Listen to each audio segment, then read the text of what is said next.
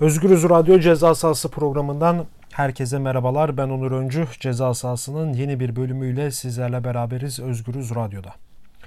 Hiç süre kaybetmeden programımıza başlıyoruz. Ee, bu hafta ceza sahasında iki önemli konuya yer ayırdık. Daha doğrusu tek konu futbol. Ee, iki önemli olay desek daha doğru. Ee, Beşiktaş ile Trabzonspor arasındaki müsabaka ve Galatasaray ile Fenerbahçe arasındaki müsabakayı konuşacağız. Hemen ilk olarak cumartesi gününe gidelim. Trabzonspor'la Beşiktaş 2-2 berabere kaldı. E, Trabzonspor Vodafone Park'ta 1-0 öne geçti. Ama daha sonra geri dönen bir Beşiktaş vardı. Önce 1-1 daha sonra Vida'nın golüyle de 2-1 öne geçti. Ama 90 artı dakikalarında son dakikalarda Sörlot e, Trabzonspor'un Norveçli süper yıldızı Sörlot'un attığı golle e, maç 2-2 bitti. E, liderlik yarışındaki Trabzon e, bu haftayı böylece e, kaybını minimalize duruma indirdi. 1 puan aldı. 3 e, puan parolasıyla gelmişti ama e, bir derbi müsabakası olarak düşünürsek Beşiktaş'tan e, özellikle de Sergen Yalçın'la iyi bir futbol oynayan Beşiktaş'tan her ne kadar son iki haftada skora yansımasa da bir puan almak bir maç eksik Trabzonspor için önemliydi ve ve onu da başardılar daha doğrusu. Burada e, Trabzonspor'a dikkat çekmek gerekirse gerçekten bu sezon çok başarılı bir grafik sergiliyor Trabzonspor. E, işte Ünal Karaman'la başladılar. Şimdi Hüseyin Cimşir'le devam ediyor Trabzonspor. Ee, ve bir maçı eksik şu an 45 puanla averajda da birinci sırada. O bir maçını da kazandığı takdirde 3 puan farkla lider durumda olacak. Belki de son yıllarda son çeyrek asırda ilk defa bu kadar net bir şekilde emin adımlarla şampiyonluğa doğru gidiyor Trabzonspor. Zaten birçok futbol severin gönlünden de e, tarafsız olarak baktıkları zaman e, Trabzon'un e, şampiyon olması kimseyi kırmayacak cinsten. E, Beşiktaş'a dönecek olursak Sergen Yalçın'la birlikte programın ilk dakikalarında da bahsettiğim gibi iyi bir ivme yakaladı Beşiktaş. E, futboldaki oyununu geliştirdi ve gerçekten 4 haftadır Sergen Yalçın takımın başında maçlara çıkıyor. Bu 4 maçlık e, periyodu incelediğimizde güzel futbol oynayan, aç futbol oynayan bir Beşiktaş var. Her ne kadar bu iş skora yansımasa da çok fazla e, Beşiktaş'ın Abdullah Avcı yönetimindeki ilk devredeki oyununa göre ikinci devredeki Sergen Yalçın yönetiminde e, daha bir e, emin adımlarla e, oynuyor Beşiktaş. Daha bir göze hoş gelen futbol oynuyor. E, ve bu durumdan tabii ki de taraftar da memnun. E, biz ilk Sergen geldiğinde ceza sahasında şunu söylemiştik. Sergen'le Beşiktaş 5 maç üst üste kaybetse bile bu taraftar onu bağrına basar. Hiçbir şekilde sert bir tepki göstermez diye. E, keza da zaten böyle oluyor. Başakşehir'e 1-0 yenildi geçtiğimiz hafta. Ama yani bir sosyal medya taraması yaptım. Çevremdeki insanlarla konuştuğumda e, kesinlikle bunun Sergen'in sıkıntısı değil Beşiktaş'taki futbolcuların sorunu olduğunu herkes dile getiriyor. Ee, ve yine Trabzonspor Beşiktaş'ın elinden kaçan bir maçtı. Ki Sergen Yalçın da maç sonucunda maç sonunda yaptığı açıklamalarda yani ben oyuncularıma son taktikleri veririm ama ben gol atamam demişti. Çok doğru bir şey. Beşiktaş'ın gol yollarındaki sıkıntılı süreci son hamleyi yapabilecek yetenekte bir oyuncunun oyuncuların olmaması Beşiktaş'ın skoruna eksi olarak yansıyor. Zaten bu eksiği kaleden aldığımız zaman ciddi bir problem var. Yani Karius var. Ee, gerçekten e, bir dönemin iyi kalecilerinden olsa da Beşiktaş'taki 2 yıllık performansı rezalet durumda. Ee, neredeyse her topu içeriye alıyor ve yiyor. Ee, savunmada Beşiktaş'ın zafiyetleri var. Forvet hattında zafiyetleri var. Ee, galiba Sergen Yalçın da maç sonucunda yaptığı açıklamada galiba bütün kiralık futbolcuların hepsini gönderecekler gibime geliyor. İşte Diaby'dir, Enkudu'dur, Elneni'dir, e, Reboşo'dur. E, bunların birçoğunu Beşiktaş Karyus'ta dahil olmak üzere 5-6 futbolcuyu sezon sonunda gönderecek. Zaten Sergen Yalçın da bunu söyledi. Ee, ben kendi oyuncularımı seçip kurarsam bu maçtaki olumsuzluklardan hesabını bana sorabilirsiniz demişti.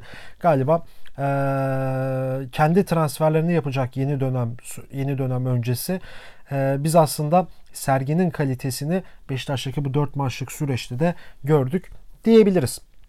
Buradan hemen müthiş bir derbiye geçelim.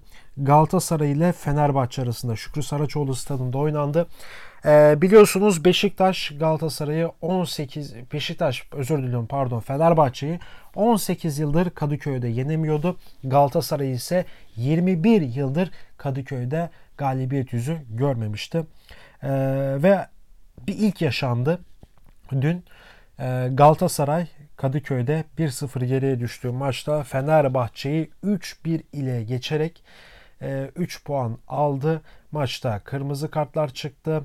E, Deniz Türünç Fenerbahçe'de, Galatasaray'da Belhanda kırmızı kartla oyun dışı kalan futbolculardan da yine Fenerbahçe Teknik Direktörü Ersun Yanal ise o da kırmızı kart görerek oyundu e, yarıda bırakmak zorunda kaldı. Teknik direktörlüğünü yarıda bırakmak zorunda kaldı ve yardımcı antrenör takımın başına geçti. Son 30 dakika 35 dakikalık süreçte.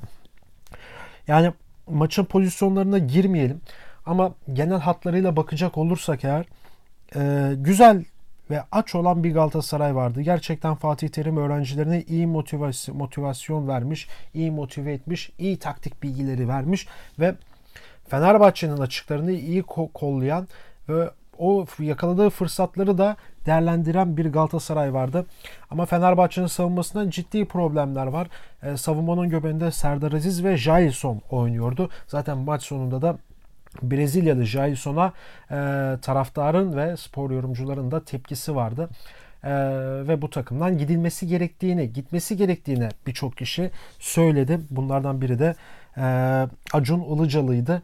Sağlam bir Fenerbahçelidir Acun Ilıcalı.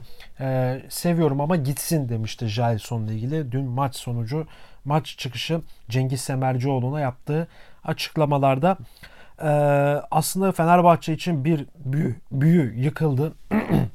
bir tabu yıkıldı. E, herkes isyan etti. Hakem hataları var mı? Var. Ciddi problemler var. Fenerbahçe'nin üstünden hakemlerle tırnak içerisinde bir terbiye yöntemi, bir operasyon çekildiğini kesinlikle düşünüyorum. Birçok futbol sever de bunu görüyor ve düşünüyor. Ee, tabii bunun sebebi ne olabilir? Ee, bunu bir sonraki hafta biz çok detaylı bir şekilde inceleyeceğiz. Konumuz bir sonraki hafta Fenerbahçe olacak.